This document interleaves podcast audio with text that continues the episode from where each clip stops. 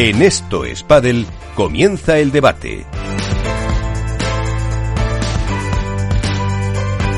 Ya hemos saludado a Iván Hernández, tenemos también a, Alberto Bote, la dormilona de As, eh, Padel Club, de la serie de As también. Eh, ¿Qué tal, Alberto? Muy buenas, Miguel, compañeros, ¿cómo estáis? Eh, muy bien, Álvaro López, Padel Spain, ¿qué tal? Hola, muy buenas a todos. Mónica Montes, la víbora del Padel, ¿qué tal? Muy buenas. Hola, buenas noches. Pues como ha estado Vero Birseda la primera, eh, cuéntanos, ¿qué te pareció ese torneo en categoría femenina? Ya entramos en materia deportiva de Marbella con eh, sorpresas eh, durante la fase, no en el resultado de la final a lo mejor, pero cuéntanos. Sí, quizás sí, en esa final, ¿no? De Verónica y Bárbara, que sin duda son los nombres propios del, bueno, del torneo entero de Marbella, eliminando a, grandes parejas y poniéndoselo muy complicado a las número dos, porque por un momento era posible, vamos, ganar el primer set y yo creo que, bueno, a lo mejor la falta de quizá inexperiencia o a lo mejor el, el que las número dos también supieron un poco cambiar la estrategia para poder ganar. Pero sin duda un torneo a mí me ha gustado mucho, sorprendente. veníamos a lo mejor una dinámica más, bueno, teníamos pues los típicos nombres al final en las rondas finales, pero en este torneo, que al final es un máster, también muchas sorpresas desde el minuto uno, pues también con, la eliminación de Gemma Yale, por ejemplo. Eh, así que bueno, solo puedo dar la enhorabuena a Bárbara y a Verónica y, desde luego, como lo dijo también Ari en la entrevista, es, un, es muy bueno para el pádel y muy positivo el ver a parejas quizá que no están en el top 8, bueno, ahora, ahora ya sí, con esta suma de puntos, eh, eh, poder ver nueve, creo que finales. Dime, no, que creo que se queda nueve, ha dicho Vero, ahora con esta... Vale, bueno, pues dentro del top 10, venga, para redondear. Sí, eh, compro. ni para ti ni para mí. Y, a ver, pues sí, muy contenta con, esta, con este torneo en general. Y viendo a ver, porque viene un mes complicado en cuanto a, forma física también, más allá de, la táctica y de la calidad de cada jugadora. Eh, Alberto Álvaro. A ver, yo creo que al final, en este caso, eh, la labor de, de Virseda y de las Eras no deja de ser la consecuencia de una tónica generalizada esta temporada.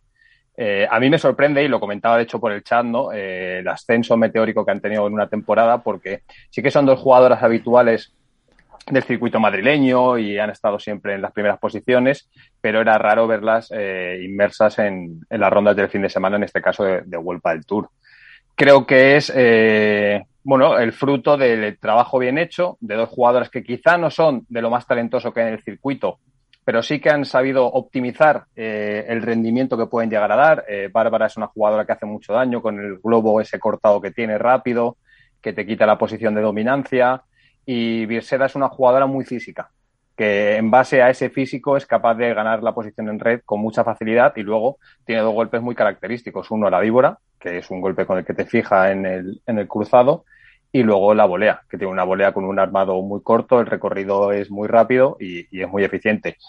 Yo no, no lo eh, catalogaría, perdón, como sorpresa, porque sí que creo que la tendencia que llevaban de la temporada indicaba que en algún momento iban a estar probablemente en una final, pero desde luego, corregidme si me equivoco, no recuerdo una pareja fuera del top 10 en el pádel femenino que haya ganado un título. Delphi y Tamara se puede comparar con ellas, no sé si llegaron a ganar por por hacer un, un símil. Eh, o cuando Yo creo que no, porque cuando ganaron ya estaban dentro, ¿no?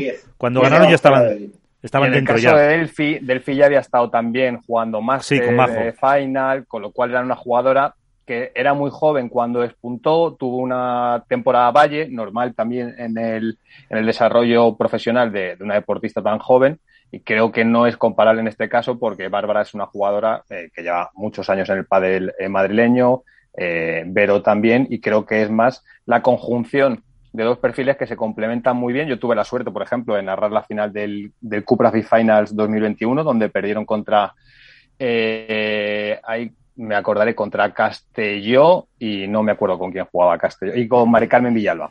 Eh, y bueno, pues al final es dos perfiles que se complementan bien y que, y que, son capaces de optimizar los recursos que tienen, pero es que yo no recuerdo una pareja fuera del top 10 que haya ganado un título World del Tour. Femenino, seguro. Y creo que masculino, diría que tampoco.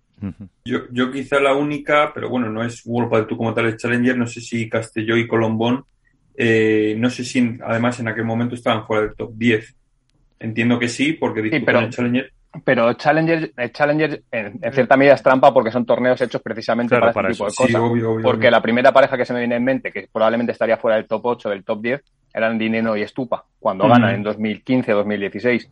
Con lo cual, yo lo saco un poco de esa ecuación con respecto a la élite, es decir, que estés jugando contra los mejores en tu categoría. Por eso los challengers al final quedan un poco desvirtuados en ese sentido.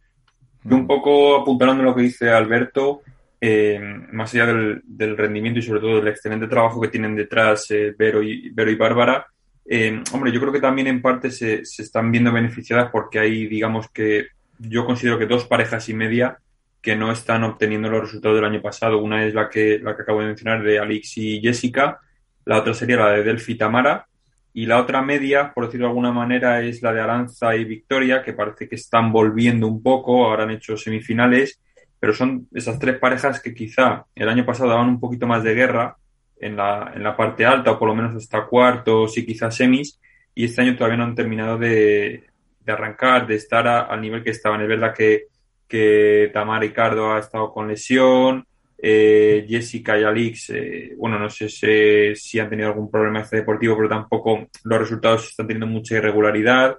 Y en el caso de, de Aranza y Victoria, bueno, ahora como digo, han, parece que han vuelto un poco, eh, pero también les falta esa regularidad, que yo creo que al final en una temporada así, con, con tanto partido, con tan poco margen de, de mejora en lo que es a nivel de entrenamiento, eh, mantener la regularidad creo que es, creo que es básico, vamos. Bueno, y las, eh, las número uno, que no los habéis mencionado. Claro, para mí yo creo que todo es dependiente de eso. Claro. Sí, obviamente. Al final, triáis al azar pues eh, tienen un resbalón inesperado, diría, para cualquiera, porque nadie hubiera dicho que iban a perder contra Talabán y, y Araujo, a pesar de que es una pareja que a mí me gusta bastante, sinceramente, pero creo que tiene más que ver con... Está en el debe, probablemente, de Triaires Salazar, esas desconexiones que hemos hablado en alguna ocasión, esa tendencia a quizá la autocomplacencia, sabiendo que son las favoritas, que hoy, hoy en día el pádel eh, profesional, ya sea femenino o masculino, es de lo más exigente, o sea, la exigencia es máxima. Ya no se da la tónica que pasaba hace 3, 4 años, que las dos primeras rondas, entre comillas, eran gratis. Hoy en día, si no estás a tu máximo nivel, probablemente te puedes ir a casa, que es lo que les ha pasado. Y creo que todo es dependiente de eso, de que las número uno en este caso, pues llevan dos torneos en los que no están consiguiendo encontrar su mejor nivel, especialmente Gemma Triay, que yo mantengo que es la mejor jugadora que hay en el circuito femenino, pero eh, se la ve en ciertos momentos de los partidos desdibujada, fuera de, ritmo y tiene que encontrar ese, ese, camino que las había hecho ser autoritarias en el principio de temporada. Si eso se da, la lógica te hace pensar que el reparto de finales va a estar como siempre entre tres, cuatro parejas eh, diferentes, no más, pero bienvenido sea evidentemente que haya alternancia y que haya parejas que discutan a, las que están en el top. pero también, también es cierto, Alberto, que por ejemplo, digamos que se perdieron en su segundo partido, es decir, ellas arrancaron el miércoles y arrancaron contra él y Carolina y arrancaron con, con bastante amplitud, un doble 6-3, es decir, sí que puede haber esa cierta autocomplacencia, pero bueno, ya habían testeado la pista, ya sabían las condiciones que había y, bueno, digamos que es verdad que, cualquier rival hoy en día te puede, te puede pintar la cara, en este caso le ganaron Talabán y Araujo eh, además, sobre todo en el tercer set, bastante, con bastante margen, con un 2-6. Pero bueno, yo creo que, ya te digo, yo creo que fue más sorpresa que esa autocomplacencia por el hecho de que ellas ya habían debutado y no les pillaba con una pareja más rodada, a lo mejor pero es que Álvaro, previas. Yo, creo que la autocomplacencia en este caso de las número uno eh, se da incluso en cada partido, en tramos de cada partido. Es decir, son jugadoras que cuando están en, en su máximo nivel, cuando están navegando a favor de corriente, pues juegan a un nivel altísimo, pero esas pequeñas desconexiones que incluso pasan en rondas finales, en finales lo hemos visto, que te hacen un primer set arrollador, se van seitos arriba y en el segundo de repente eh, cambia el patrón de juego, las rivales encuentran soluciones a lo que proponen Tria y Salazar y a partir de ahí pues eh, se desvirtúa un poco eh, lo que es, su propia dominancia, con lo cual no hablo tanto de autocomplacencia por el debut, pensar que es una primera ronda y demás, porque como tú dices ganaron a Carol y a Eli, pero sí que creo que, es, que está en su debe, que es algo que tienen que, trabajar porque no es la primera vez que lo vemos, creo que también ocurría la temporada pasada en según qué tramos y, especialmente yo pongo el foco en este caso sobre Gemma Triay porque al igual que pongo el foco para decir que creo que es la mejor jugadora que hay y de largo en el circuito, creo que para ser la mejor jugadora, la más regular eh, y poder hacerlo durante varios años, hay que pulir muchos matices en su juego. Sabemos que es una jugadora hiperlaxa, con una capacidad para volear tremenda, con una dominancia en la bandeja eh, sensacional. Eh, el estilo de juego que tiene a todos nos gusta mucho. Ha reinventado en cierta medida el prototipo de la jugadora de redes, pero creo que su talón de Aquiles está en esa autocomplacencia y en esa forma de entender su propio juego. Y ahí es donde encuentran la brecha precisamente las rivales para atacar una pareja que cuando está bien, para mí es inabordable. Iván, que no te hemos escuchado. No, estaba escuchando atentamente todas las, las, conversaciones. Yo creo que, bueno, pues lo que dice Alberto, ¿no? Esas desconexiones que ha tenido últimamente Gemma y, Ale, pues no sé cómo valorarlas. Eh, también se han encontrado con una pareja que era el primer torneo que jugaban, que no las conocían, que era la primera vez que jugaban juntas. Han podido ser la parte sorpresiva del torneo, que no sabían cómo iban a reaccionar, no sabían cómo jugaban, no las tenían bien estudiadas y, se han llevado la sorpresa. Pero bueno, yo luego me, encanta volver a ver otra vez de nuevo en la parte alta a Ari y a Paulita, que han recuperado otra vez ese, ese tono competitivo, ese, ese, volver a subir arriba pese. Y sigo insistiendo que yo no vi un buen partido de las dos. Las vi muy fallonas, las vi muy, muy raras. Yo no sé si, si los nervios de, de Vero y, y Bárbara hicieron mucho daño y las llevaron a perder la final pero yo creo que el padre femenino está en un momento estupendo. Yo creo que se están viendo buenas nuevas caras, que están viendo nuevas, nuevas sorpresas, que todos los torneos no sabes por dónde va a caer, que la porra cada vez se hace más difícil, pese a que nunca la acertamos. O sea, si antes teníamos un 3% de, de, posibilidad de acierto, o sea, excepto Bote, que va con los número uno siempre y ahí tiene más posibilidades, pero el resto lo tenemos muy, muy, muy complicado acertar, muy complicado. O sea, yo creo que, el pádel femenino está dando un paso adelante, que seguirá con World Padel Tour seguro y veremos a ver eh, eh, este torneo de Viena que vuelve a ser cubierto si las condiciones climatológicas vuelven a hacer que Gemma y Ale retomen otra vez su camino triunfante. A mí me parece eso que acaba de decir Iván bastante, bastante llamativo con respecto a, a Virseda y las Eras y probablemente también con Ari y con Paula.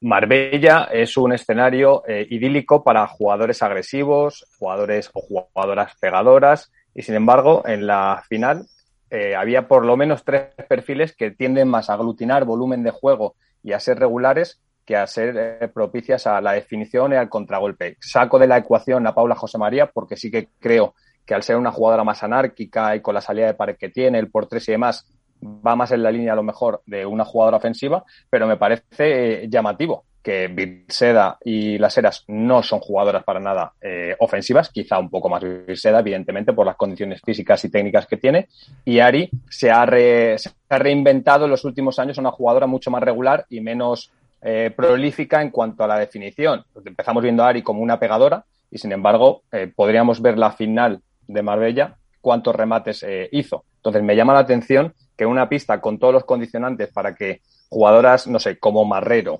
como Triay, incluso como Alejandra, eh, Bea González, se quedaran por el camino y que lo que hayan triunfado hayan sido perfiles antagónicos a lo que la pista se supone que te da. Sí, que le parecía una pista para, para pegadores y, al final, fíjate. Eh, Mónica. No, estaba escuchando Alberto y es que tanto en la, en la final como en el resto del torneo es verdad que, bueno, a ver, las chicas tampoco estamos tan acostumbrados a ver esas pegadas como podemos ver en el masculino, pero es que incluso en la final, Paulita, que es de ese perfil, tampoco la sacaba tanto. O sea, yo no sé hasta qué punto, aunque las condiciones estén para ello, estaba tan fácil eh, ese día o, esto, o concretamente esta semana como para, para hacer esos, esos efectos o ese o esas salidas o esos remates, porque es verdad, bueno, es que la final ya lo has dicho tú. Eh, eh, yo incluso vi a Ari más pegadora de lo que la suelo ver normalmente, porque aunque empezara con un perfil pegador, mm, ahora mismo no nos tiene acostumbrados a, esa pegada que quizá yo creo que estos últimos, este último año con Paulita lo está, pues también está ella aprendiendo, obviamente aprendiendo mutuamente cada una de, la pareja, pero sí, me sorprende eso, que yo, a pesar de que la situación estaba para ellos, no vi grandes partidos en los que dijera, mira, la están pegando un montón o, o mucho. No las llegué a, bueno, partiendo de que no las llegué a ver cómodas a Ari y Paula en ningún momento, eh, tampoco por parte de, quizá veía a Verónica la que más pegaba, pero tampoco llegué a ver un torneo en general donde se haya pegado mucho, mucho la bola, aunque las condiciones o la pista se, se intuye o ya se sabe que es para ello.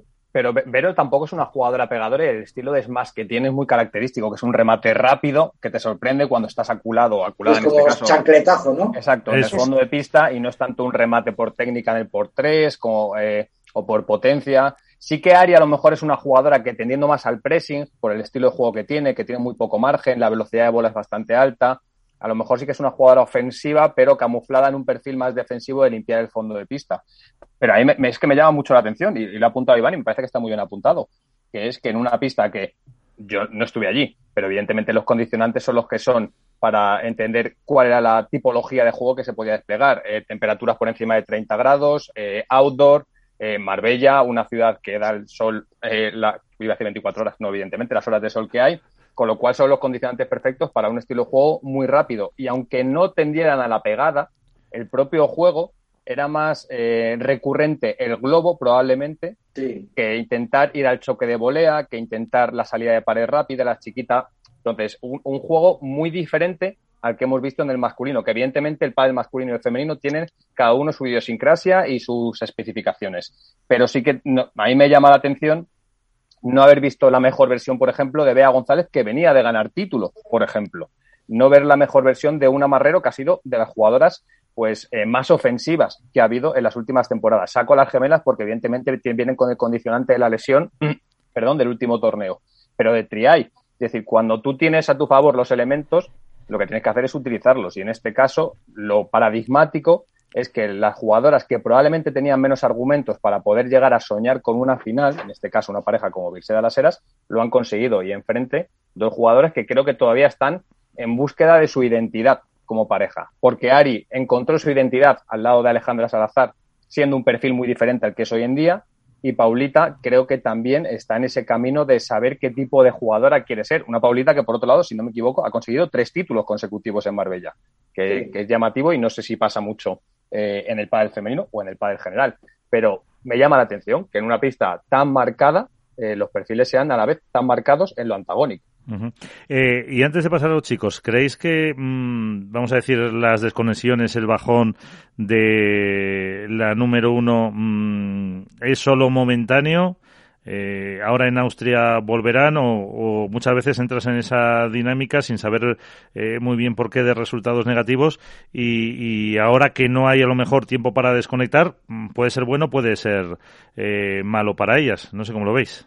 Bueno, eh, por de pronto en, Austria, en cuartos de final, se pueden encontrar otra vez con Verónica y Bárbara. Ojo, porque aparte de, bueno, pues se pueden encontrar con las hermanas Sánchez Alayeto, que veremos a ver cómo llegan después de la lesión, pero eh, en cuartos de final se pueden encontrar con, Verónica y Bárbara, que puede ser otra pieza de toque para, para ver cómo las, las número uno solucionan. Yo creo que a lo mejor estamos hablando de lo que hemos hablado Alberto y yo, de las, de las pistas, la situación climatológica. En Austria es un país mucho más frío, obviamente. En un pabellón las condiciones climáticas van a ser distintas, la pista puede ser más lenta, eh, igual se, ven más favorecidas, pero yo creo que puede ser una piedra de toque ese partido de cuartos de final con, con, si llega, vamos, yo creo que estoy viendo el cuadro, Verónica Burseda y Bárbara Laseras tienen un quali en, primera ronda y en segunda ronda se puede encontrar con Asalayeto o con Cecilia y, Julia Polo. Entiendo que según están en el nivel ahora, accesibles, pero bueno. Sí, que o les toca a las gemelas o Virse de las Heras. Claro, entonces es un, son un piedra de toque en cuartos bastante, bastante importante. Luego ya en semifinales llegarían a encontrarse con Lucía Sainz o, según veo el cuadro, si Lucía Sainz o Delphi y Tamara según el cuadro. Lucía Sáenz y Marta Marrero hay que decir también que venían de ganar el outdoor en el Challenger de Mallorca, que supuestamente climatológicamente las sensaciones tenían que ser las mismas. Calor, buena temperatura, pista rápida, y de repente llegan a Marbella, calor, temperatura, pista rápida, y, caen, caen a la primera de cambio con, me parece que, sí, con Bursera las en dos sets, nada más y nada menos, 6-4, 6-4.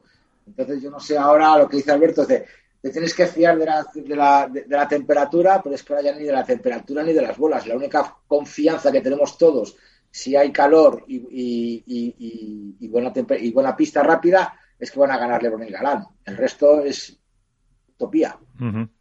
Pero yo creo que la proyección, y lo escribí hace, hace no mucho, de Salazar y de Triay, estaban los 17, 18 torneos eh, logrados en la temporada. Era una proyección por el inicio de año. Evidentemente, yo no contaba con estos dos tropiezos consecutivos y a lo mejor el escenario, que era una proyección, no, era, eh, no es mi análisis, sino que entendiendo cuál es el porcentaje de victorias que llevaban, pues más o menos de dónde se situarían.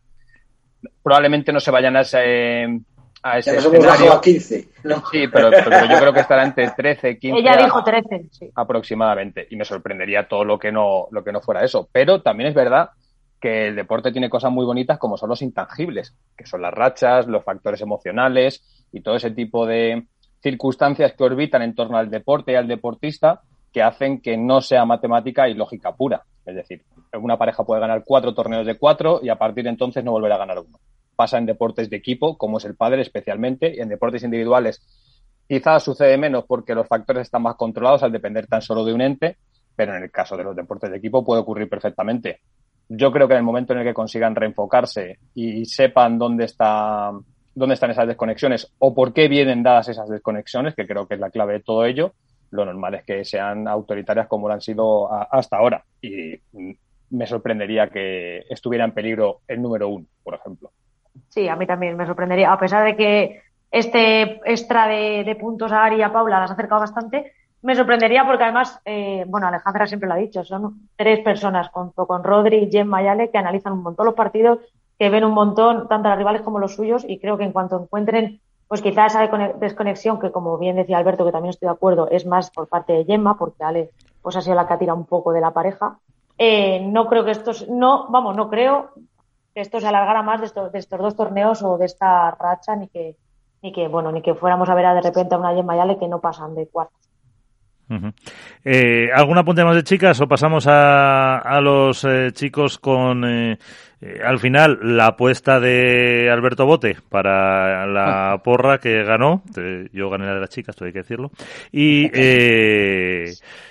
no lo sé, también aquí a lo mejor hay que ver em, cómo ha sido esa... Ese... Yo sí quiero hacer un aporte ah, pues antes de pasar al masculino, y es que creo que hablamos de títulos de los que van a conseguir Jen Matria y Alejandra Salazar, creo que el récord en una temporada, por lo menos World del Tour en femenino, lo tienen Mapi, Mapi y Majo Sánchez Talayeto con 11, 11, 11. 11 de 15. 11 creo que son 11, con lo cual es un hito muy, muy, muy complejo, porque hablamos con mucha ligereza, yo el primero, de no, se van a ir a 15, a 17, a 13. Es que el récord está en 11, creo que es de la temporada 2014, 2015, por ahí tiene que estar aproximadamente. es verdad que ahora también hay más, hay más torneos.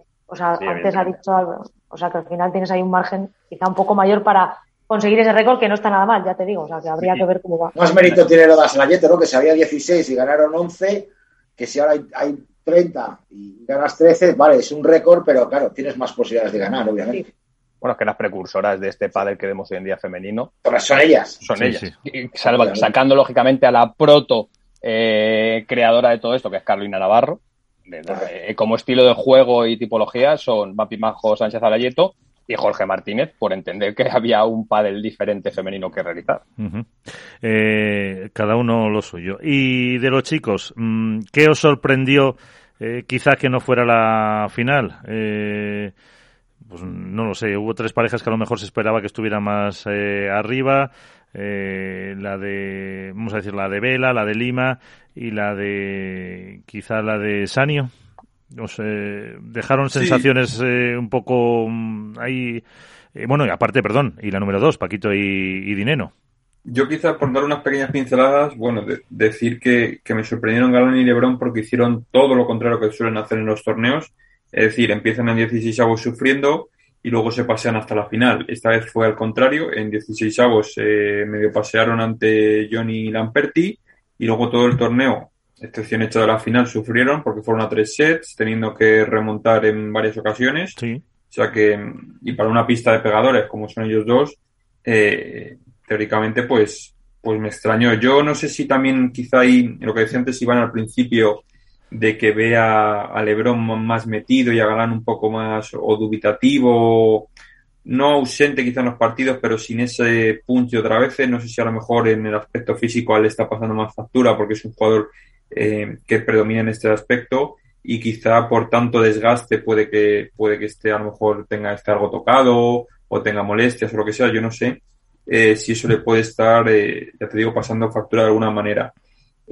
Por otro lado, bueno, me sorprendió lógicamente los malagueños, que bueno, es verdad que jugaban en casa, pero, pero ganar a, Paquito y Dinero con un doble 6-2, la verdad que no es nada fácil. Es verdad que Paquito y, Martín vienen con más carga de partidos del anterior torneo de Premier Padel y todo ello, pero, pero bueno, eh, sí que es verdad que meterles un doble 6-2, eh, no sé, es mm, sinónimo de que todavía no han terminado tampoco de arrancar, de que les falta esa regularidad y, más allá del factor campo a favor, pues Momo y Alex, que estuvo, ese sí que estuvo pegador durante todo el torneo, eh, la verdad que, que rayaron a un gran nivel. Me falló Tello y Chingoto, que bueno, se han vuelto a quedar a las puertas de una final, que creo que es un sitio que, que merecen solo por insistencia por el simple hecho de estar ahí torneo tras torneo y creo que, antes o después les va a llegar porque creo que es una recompensa que, merecen por el juego que vienen haciendo. Y nada, bueno, pues el viernes se quedaron Estupa y Lima, se quedaron Maxi Lucho, eh, se quedó también Vela y Coello, que ante los número uno, aunque también les pelearon bastante. Eh, Sanjo y Tapia se quedaron en semis. Bueno, fue una final diferente, que no estamos acostumbrados a verla al final ganaron los mismos, pero sí que es verdad que, bueno, ver esas parejillas nuevas ahí a, Momo y a Alex Ruiz, a Chingoto y llegando a las, a las semis, pues bueno, agita un poco todo y da más margen a otras parejas que no, que no suelen estar ahí. siendo malo, seguro que alguno se acordó de, de dónde está Estupa y dónde se llegó Alex. Evidentemente. Evidentemente. Pero es que va de la mano, ¿no? Con el propio padre y los cambios de pareja. De hecho, yo hace, hace una semana publicaba en Twitter eh, que Stupa lo que buscaba en Lima era bla, bla, bla, y automáticamente la gente lo orientó a que iba en contra de Alex Ruiz. No, simplemente es, pues uno toma decisiones en base a una serie de criterios. Y Alex Ruiz ahora, cuando eligió a Momo González, probablemente lo que buscaba era lo que está consiguiendo. La, sensación que da es que Alex eh, está más cerca ahora mismo del estilo de juego a lo mejor que puede encontrar con un perfil como Momo de lo que a lo mejor podía encontrar en su momento. Y, y se le nota, está mucho, está feliz, está alegre, las imágenes que quedan ya para el recuerdo después de semifinales, tirado en el suelo celebrando. Entonces, lo que hay que hacer es celebrar que hay parejas que están mejorando su nivel, que los jugadores se sienten más cómodos y que si un proyecto en algún momento sienten que se ha roto, pues lo, suyo es comenzar eh, uno nuevo. E, en el caso de, tanto del masculino como del femenino, para mí hay vencedores deportivos y vencedores morales. En el femenino está claro, vencedores deportivas, las campeonas y morales, creo que Virseda y Las Heras, porque no hubieran, vamos, a principio de temporada, seguro que hubieran firmado una final de máster, vamos, de cabeza, y creo que pasa lo mismo un poco en el masculino. Lebron y Galán, creo que es incontestable su victoria, y creo que los vencedores morales son Alex y Momo por haber conseguido llegar hasta la final en, en su tierra para mí lo remarcable de todo esto, y creo que, lo había apuntado bien Iván al principio, es la figura de Lebron.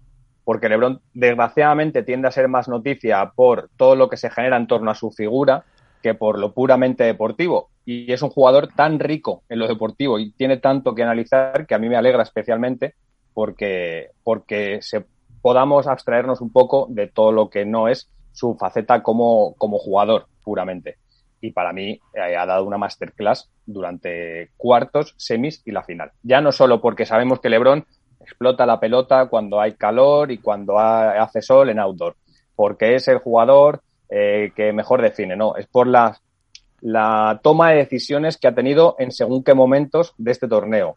Tenía un cruzado con Sancho que se le atragantaba constantemente, ganara o perdiera, y sin embargo aunque Sancho le propuso ese mismo cruzado, evidentemente, que es tirarle el globo y obligarle a trabajar con el, peor golpe o el golpe nulo que tiene en este caso, que es la bandeja, es un golpe que no domina, igual que la víbora. Lebron supo hacer el partido largo, supo encontrar una alternativa en el globo muy profundo y muy llovido para desestabilizar precisamente la víbora que sí tiene Sancho, y luego lo que conseguía era definir y oxigenar por el paralelo, precisamente porque entendió que Tapia es un jugador que asume mucho riesgo y que va a tapar el centro. Y fue muy recurrente ver en el segundo y en el tercer set cómo encontraba el winner por ahí o por lo menos cambiaba la iniciativa del punto. Con lo cual, para mí, el gran ganador en el plano deportivo es Lebron, porque los ojos se, centran en Galán, que ha sido el MVP además, eh, y creo que tiene mucho mérito en la labor que ha hecho. Galán está acostumbrado a ser el jugador que aglutina juego y que se puede permitir error no forzado porque lo suma el winner, es decir, tiene mucha oportunidad y sin embargo esta vez tenía que tocar y tocar fino. Y eso es complicado cuando tu perfil es precisamente otro. Pero para mí, lo de Lebron de verdad eh, es para quitarse el sombrero. Yo quizá el único, bueno, más allá de, todo lo deportivo, esto que ha comentado Alberto, el único pero que quizá le pondría al, torneo, el único debe, es el hecho de que me sorprendió, especialmente en el apartado masculino, que llegaran dos jugadores de Málaga a la final y no estuviesen las gradas llenas. Yo no sé si por los precios, por el calor, eh, ya te digo, o sea, ni en chicas ni en chicos hubo lleno total ni sábado ni domingo, cosa extraña. Eh, lógicamente el resto de jornadas tampoco pero me, me, llama la atención que, que, lleguen dos malagueños a la final y que las gradas, o sea, se puede ver en la foto de World del Tour y en, la retransmisión, que las gradas de detrás están, no te digo prácticamente vacías, pero vamos, ¿qué te puedo decir? que había un yo no sé los precios que, mira, Alberto, eh, yo no sé los, no me he metido además, mira, tenemos que, lo tenemos que hacer, me lo, me lo pongo en el debe, mirar los precios de los torneos. Eh, yo estoy viendo los precios del máster de aquí de Valladolid y son realmente abusivos. Sí, pero... Pero, sí, pero me sorprende que en Mala, eh, a ver, en Marbella, o sea, normalmente hay plazas en Madrid, del sur y demás, que siempre la gente responde. Es verdad que si ha subido los precios, bueno, puede ser un, factor. Pero una plaza como Marbella, que es eh, historia del pádel, que la gente no termine de, de ir y sobre todo teniendo dos jugadores locales en una final, Chico, pero la crisis es la crisis, ¿qué es que te diga? no, pero, a mí, pero a mí me sorprendió también. Una entrada, una entrada para semifinales que te cueste 80 pavos, pues cuesta. No, Solo para ver dos partidos, por decirlo de manera, o cuatro partidos.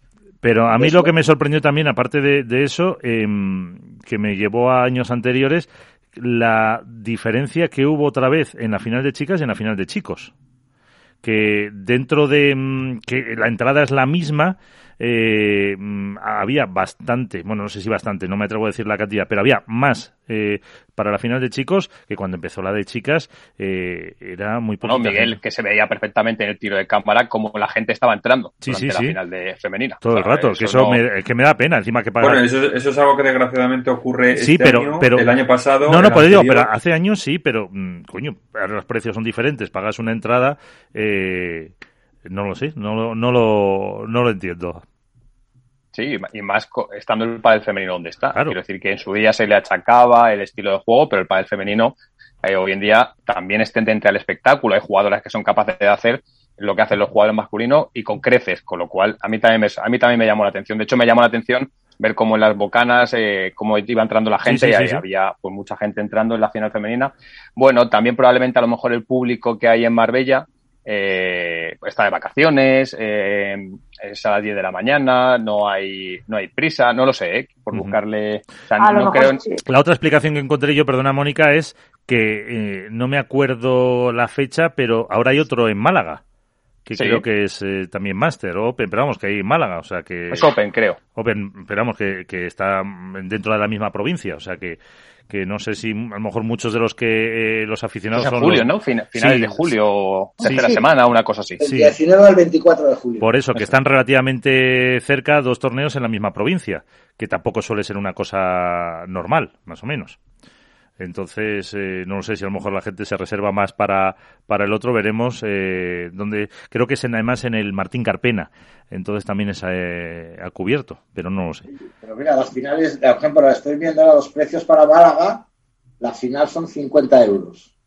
La final son 50, euros, algo para la final accesible y estaba intentando ver. Eh, que decimos accesible, que luego la, la, economía de cada uno. Claro, sí, pero bueno, que, los precios que se, comparando con los precios que se mueven otros. las, las semifinales son 60. La más cara, estoy viendo. 60, 50, 50 y 60. Que está bien, pues son cuatro partidos. Son cuatro partidos, claro. O sea que. que bueno, también probablemente no sé cuál era el aforo que tenía en este caso la, el pabellón que a lo mejor eso, pues muchas veces el tiro de cámara te da la sensación que hay menos gente de la que probablemente hay, pero es verdad que llamaba la atención. Sí, no, había muchos huecos. Que había. Y yo iba a decir que a lo mejor si hubiera habido una final Gemma, Lear y Paula, probablemente también a la gente, pues bueno, le, le llama más a lo mejor el, el ver una final uno contra dos, pero sí, puede ser un poco fruto del domingo, 10 de la mañana y a lo mejor una final que, pues bueno, a priori si no sigues el país femenino o si, o si has comprado las entradas con los chicos, mucha gente va antes, pero igual planteando ese partido tampoco te esperabas. Ese, igual te lo venden antes y sí que vas. Mira, el precio del máster en Valladolid de semifinales, que a lo mejor no sé si serán, hubieran sido igual que en Málaga, son 70 euros en semifinales de 70 a 60 euros. Iba a decir en Madrid 75. La semifinal es del máster también. Claro, por eso te digo que va, no sé si en función del organizador o de. Yo creo que ahí tendrían que a lo mejor unificar un poquito, ¿no? Es decir, bueno, todos los másters van a costar lo mismo o todos los. Hombre, también depende un poco de la capacidad de que tengas, yo supongo. O sea, eh, no sé cuánto tiene Valladolid de capacidad. Ahora mismo va a tener. Este año me parece que subimos a 4.000. 4.000 y a lo mejor un Madrid Arena, por decir uno, te pueden cerca a los 10.000. Entonces... de hecho son casi 10.000. A ver, es que hablamos también con ligereza de cuál es el precio de las entradas, que a mí no me parece excesivo, pero claro, hemos pasado en el pádel de estar pagando 30, 35 euros por ver una ronda de cuartos y de semifinales y a estar pagando el doble. Y menos. A estar pagando el doble. Y, un abono de 280 pavos. Y, y, súmale, y súmale a eso luego que si te vas a tomar una cerveza, porque claro, estás en Marbella, hay 34 grados, eh, la cerveza también cuesta dinero. Si vas con la familia, súmale, es que se te va por encima por persona, a lo mejor se te va a los 100 euros. Sí, eh, casi. Te, choca porque por eso, porque lo que tú dices, por esa subida de, de referente a hace unos años, pero realmente si divides el importe entre partido, pues sigue, sigue siendo... No, no, y, que sigue la tendencia lógica del propio deporte en sí, de la industria. ¿eh? Quiero decir que a nadie le llama la atención que las palas ya no cuesten 299 y cuesten 350. Sí. Y, ¿no? Por ejemplo. Por ejemplo. Sin embargo, pues eh, a la hora de que sea una entrada, decimos, joder, qué caro se está volviendo el pádel profesional. Bueno, eh, antes las camisetas de pádel costaban 20 euros y ahora cuestan 45. Y no lo critico. Digo que sigue una tendencia lógica de una industria bollante cada vez más técnica, más especializada y que el espectáculo y el show también lo es, pero que hay que ponerse en, los zapatos de quien pues lo tiene complicado para llegar a fin de mes y tiene que hacer un sobreesfuerzo para poder ver el pádel y se está dejando una pasta, con lo cual para mí lo que hay que hacer es agradecer a toda la gente que va al pádel siempre porque si no no comemos ninguno de los que nos dedicamos a esto. ¿eh? Por supuesto. Pues eh, bueno, algo ayuda también eh, la reina de Marbella, como decíais antes, con tres eh, triunfos eh, seguidos. Paula, Jesús María, ¿qué tal? Muy buenas noches, ¿cómo estás? Buenas, ¿qué tal? Encantada de estar con vosotros. Oye, enhorabuena, que como no sé si ha sido Alberto o Iván, tres veces seguidas en Marbella, ¿que ¿te gusta estar por ahí?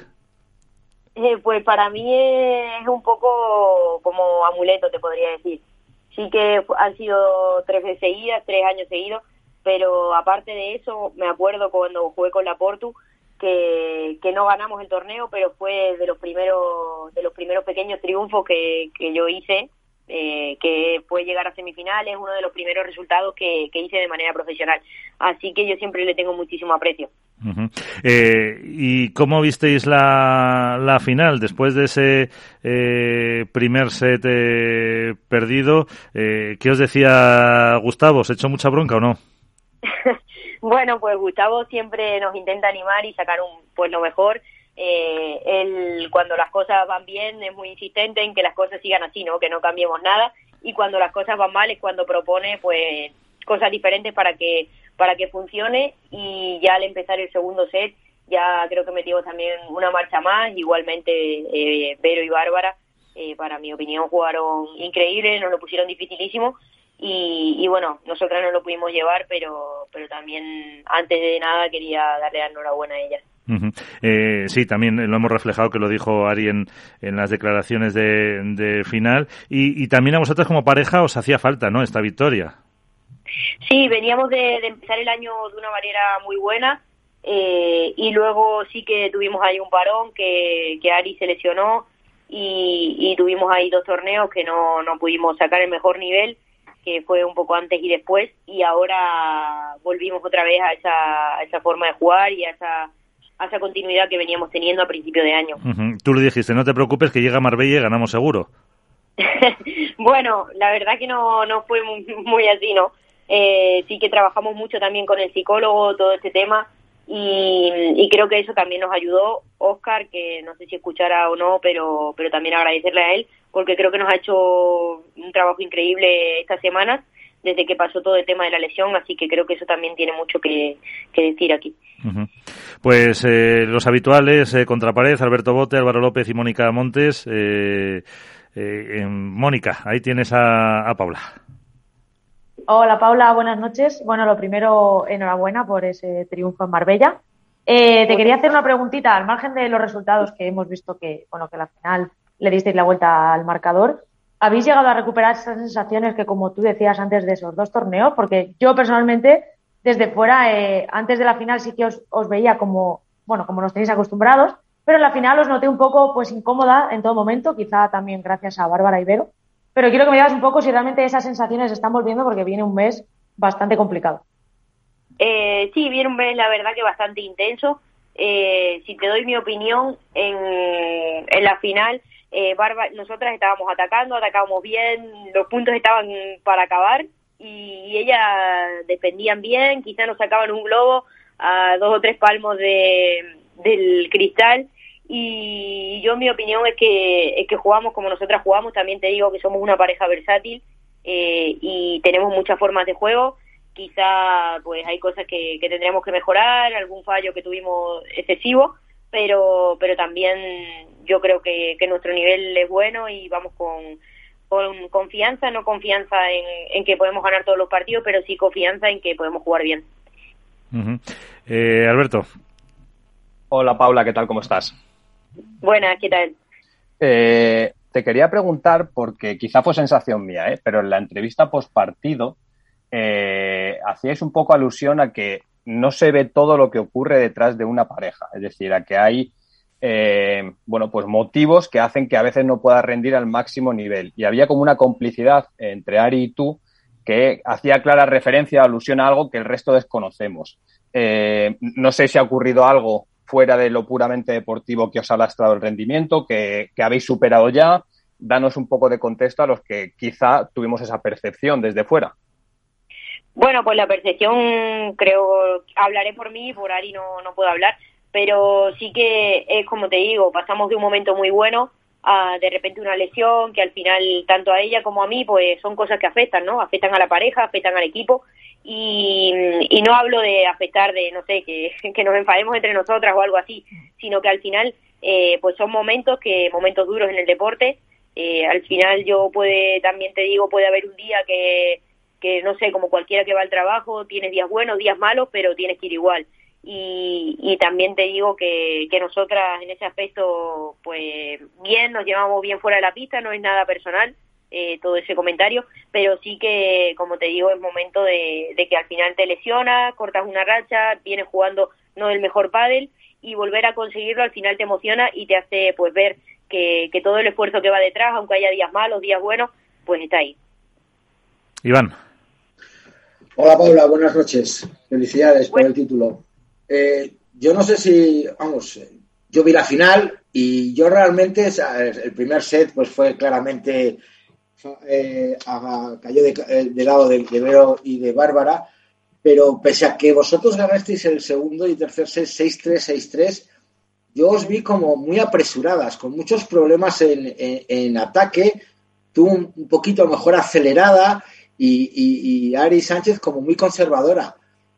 Fue, ¿Lo vistes igual o pese que ganasteis el resultado? Porque yo siento, ¿eh? yo lo que mi percepción desde fuera es que que tú te apresurabas mucho, intentabas cerrar los puntos muy rápidos y mientras Ari, que es supuestamente la de la izquierda la que tiene que ganar esos puntos, estaba como más conservadora. Eh, bueno, quizá comparto en parte tu opinión, pero, pero también en parte no. Eh, yo creo que, que al final yo no me sentía apresurada en ese aspecto. Sí que pues al final también te digo, soy una jugadora que gana muchos puntos, pero pero yo también escucho muchas veces de, del tema de, de eso, de te apresuras, de los errores. Y si te soy sincera, yo veo muchos partidos de padres, me los veo todos, y mucha gente tiene más errores que yo y nadie dice nada. O sea que creo que al final es una fama que la cojo y, y para mi opinión no es tan así.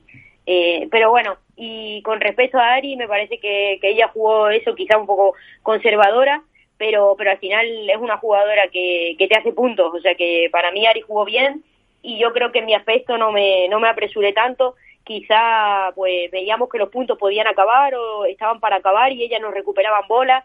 Creo que era más un tema de, de ese, de, de al final intentar hacer demasiado para terminar el punto, cuando contra Vero y Bárbara la verdad que ellas jugaron muy bien y en mi opinión en vez de terminar el punto una vez había que terminarlo tres o cuatro veces. Entonces, bueno, puede venir que todo eso que tú me cuentas sea quizá pues pues un poco de, ese tema de que intentamos acabar los puntos y no acababan y, al final también digo que lo importante fue que nosotras pues de cabeza aguantamos perfecto y sabíamos que nos lo estaban poniendo muy difícil y lo importante es que, que aguantamos y nos lo pudimos llevar, ya sea por, como tú dices, de que podía haber caído para cualquier lugar, pero bueno, cayó para nuestro, así que contenta.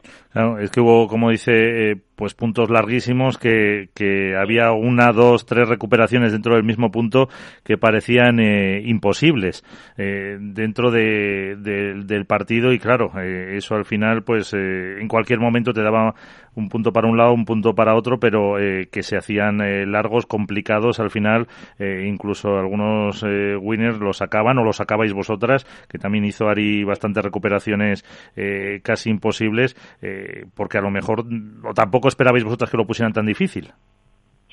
No, al final nosotros siempre vamos con, que nos lo van a poner muy difícil. Eh, y ella, pues eso, jugaron genial, pero pero bueno, lo que te digo, al final, tal como tú has dicho, nosotras recuperábamos bolas buenas y ellas también recuperaban bolas muy buenas. Entonces, al final, no creo que sea una cosa de, de o de, no sé, de fallar o de algo así, sino que es más mm, que intentabas acabar los puntos y los puntos volvían, volvían, volvían y quizás pues tanto ella como nosotros nos apresuramos en, en querer terminar el punto cuando volvía a empezar, pero aguantamos, que es lo importante. Sí, Alberto. Eh, Paula, eh, antes has hecho un análisis sobre que quizá te, te, hemos colgado la etiqueta ¿no? de una jugadora que tiende más a precipitarse y yo coincido contigo en que probablemente estás viviendo un proceso, no sé si llamarlo de madurez deportiva, eres una jugadora muy joven y que tiene que encontrar su rol en un estilo de juego que penaliza más probablemente el, error que, el winner. ¿Por dónde pasa la evolución de, Paula José María? Porque cuando despuntas en el profesionalismo, eres una jugadora que llama mucha atención por tu envergadura eh, con la salida de pared que tienes, el por tres, etcétera, y sin embargo ahora vemos que eres una jugadora quizá algo más encorsetada en lo táctico y en, lo estratégico. ¿Por dónde pasa tu evolución? Eh, pues si te soy sincera, mi evolución creo que pasa o sea, por el día a día. Eh, yo también siempre me acuerdo cuando empecé a jugar con, con Laporto y cuando ganábamos partidos y luego que jugué con Marrero, que siempre era, pues no, pues Paula, es que todos son errores. Sí, pero Paula ganaba. Entonces algo más había ahí, ¿no? Eso es mi opinión. Yo, si te soy sincera, nunca le doy mucha importancia pues a, lo que se comenta, al tema de las redes. Eh, yo al final lo que intento es, que creo que ahí es donde está la evolución, es el día a día. Eh, yo me veo partido y, y, si cojo y llamo a mi entrenador y le digo, eh, mira, vamos a ver este partido y si hace falta lo vemos cinco veces, pero yo tengo que, saber qué mejorar, qué hacer y creo que ahí es donde viene la evolución y como tú dices, al final eh, tácticamente he mejorado mucho y, también técnicamente defiendo mejor y he conseguido algunas mejoras. Así que yo creo que pasa por ahí, pasa en el día a día, en el trabajo diario y también en, estar un poco loco del padre, ¿no? Pero, pero, perdona que insista, Paula. Eh, cuando tú te sientas a ver, eh, a revisionar los partidos, eh, la conclusión que sacas es, tengo que seguir siendo la Paula José María original, entre comillas, es decir, que tiende más al error y al winner, como tú reivindicas, o la evolución de Paula José María y su lectura que hace es, bueno, a lo mejor tengo que intentar jugar más con bolas medias y optar menos por buscar el winner que a lo mejor me lleva al error.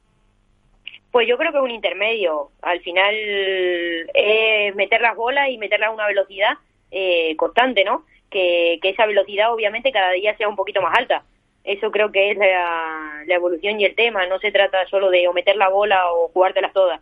O sea, mi juego no se basa en eso. Y, bueno, yo lo veo, lo veo así como te digo, lo veo como algo que, al final es un intermedio entre las dos cosas.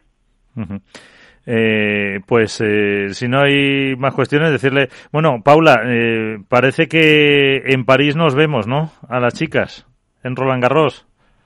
Pues la verdad que no te sé decir, porque yo no estoy metida mucho en eso ahora y con esto del torneo estaba un poco ausente, eh, así que no sé en qué quedará todo, no te puedo decir nada, pero bueno, a ver, lo mejor para el padre, como siempre. Pero eh, bueno, y en, estábamos antes hablando, eh, ahora has ganado en, Marbella, en julio es Málaga, ¿eso también lo vale como si fuera Marbella para daros la victoria segura? bueno, ojalá te pudiera decir, sí, mira, ganamos, pero no. no Hombre, con eso que están cerquita, si te, vale, el, te vale el, impulso de Marbella. A ver, si, me contagia algo, si se pasa algo de Marbella-Málaga, pero, pero bueno, eh, sí que el ambiente es parecido, así que a dar todo como siempre. Pues Paula José María, muchísimas gracias. Eh, feliz semana y feliz viaje a Viena. Bueno, muchísimas gracias a vosotros. Hasta la próxima. Pues eh, ya, eh, chicos, casi, em, si no queréis hacer algún apunte más, habrá que hacer porra para bien, ahora que me he acordado o no. Lo hacemos. Porra para Viena y, ir preparando la porra para las chicas para Roland Garros, que ahí vas a tener más trabajo, Alberto. Ah. Pues si vas a todo, si te toca retransmitir todos los partidos de los chicos, desde las 10 de la mañana hasta las 10 de la noche, más los de las chicas, o te haces un clon. No, nos quedamos sin Alberto. Nos quedamos sin Alberto. O sea, le vamos a ver en las transmisiones con una vena metiéndose. Hombre, para, sobrevivir, ¿eh? Porque va a ser imposible. Ojalá. Yo no vamos, no tengo información al respecto. No sé si alguno de vosotros sí que sí que tiene más información, pero ojalá pudiera pudiéramos ver padre femenino en, la Felisate. Para mí sería sería un sueño hecho realidad. Ya va a ser un sueño ir a, narrar a la Felisatrie, que es algo que jamás hubiera pensado que hubiera también para el femenino, vamos, sería el 10 de 10. Esperemos a ver, pero vamos, parece como decís, la ausencia de noticias hace que, bueno, sea prácticamente imposible. ¿Qué fecha es? Por cierto, es en el, coincide con el Challenger, ¿no? De, de julio. Sí, eso justo antes de, de Málaga es. Justo sí, creo que sí. Así que, eh, bueno, para terminar, eh, eh, le preguntamos a, a Álvaro, Mónica, eh, Iván, le preguntamos a Alberto, lo dejamos que no responda. Que, Alberto, que, haga una seña, ya. Alberto, apúntale su cuatro de rigor y ya está. Lo de siempre, Miguel. Sí. Eso, esto es como el que va al bar todos los días, al mismo bar todos los días, a desayunar, a tomar la caña y dice, Manuel, lo malo, poco de siempre, ya sabe que tiene su cañita y su pinche tortilla. Con el, con el golpe de la mesa, ¿no? El... Caña aquí, ¿no? bueno, a ver, eh, ¿quién quiere adelantarse ahora? Mónica, venga, te dejamos. Eh, venga, los chicos me la voy a jugar con Chingoto y Tello, que me gustaría verles ahí dar un poco ese premio a todo a toda la temporada que están haciendo, que se están quedando siempre de las puertas. Y de chicas, mm, voy a apostar que van a volver Jen Mayale por la puerta grande. Eh, es lo que ha dicho Alberto. Es verdad, claro, si este es el fijo de los uno. Eh, yo, yo, todos he dicho, os dejo que subáis a mi barco siempre. ¿Eh? Sois todos bien, bienvenidos y hay camarotes para todos. Hasta que no sea, hasta que no tengas un crucero de lujo. para, no, para no navegar solo. Martita y Bea, de chicas. Marta y Bea. Venga, Iván, Álvaro y yo como somos los más... Yo, yo, dejo por si alguna vez doy la sorpresa. Por eso. A Álvaro, le, gusta el freestyle, le gustan los triples desde pues yo voy a ir también al 50% de, de Alberto con Ari y Paula de nuevo. Y en chicos voy a insistir, en, esta vez voy a ir en, en, cubierto, pista más, más lenta, con Sanjo y Tapia. Vale, Álvaro, ¿vas tú o yo?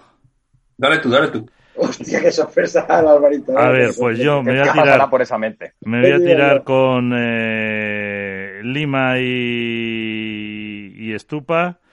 Y de chicas, y de chicas, y de chicas. Eh, chan, chan, chan, chan. Lucía O sea, ¿te, te dejas fuera a Miguel, a Paquito y a Dineno? Sí, eh, les voy a ser infiel. Eh, te la dejo a ti. Y me voy a meter a las gemelas. Bueno, otro triple. Bueno, bueno, bueno, bueno, bueno. Un abrazo a Pablo Lasso, por favor, que se recupere pronto. A ver, a, sorpréndenos. Venga, en chicas, mira, en chicas voy a apuntar a Delphi y Tamara. Y en chicos vamos a ir con Maxi y Lucho Capra. Bueno, bueno, bueno. Hemos dejado fuera a Paquita de Dinero que le quiten la, la taza. ¿eh? Que, que la... freestyle, claro, me, me, me, incitáis. Le picamos, la taza esa que tienes ahí, quítatela porque eso no es café. Perdonadles que no saben lo que dicen. bueno, eh, chicos, pues eh, hacemos eh, ya la, la despedida del, del programa.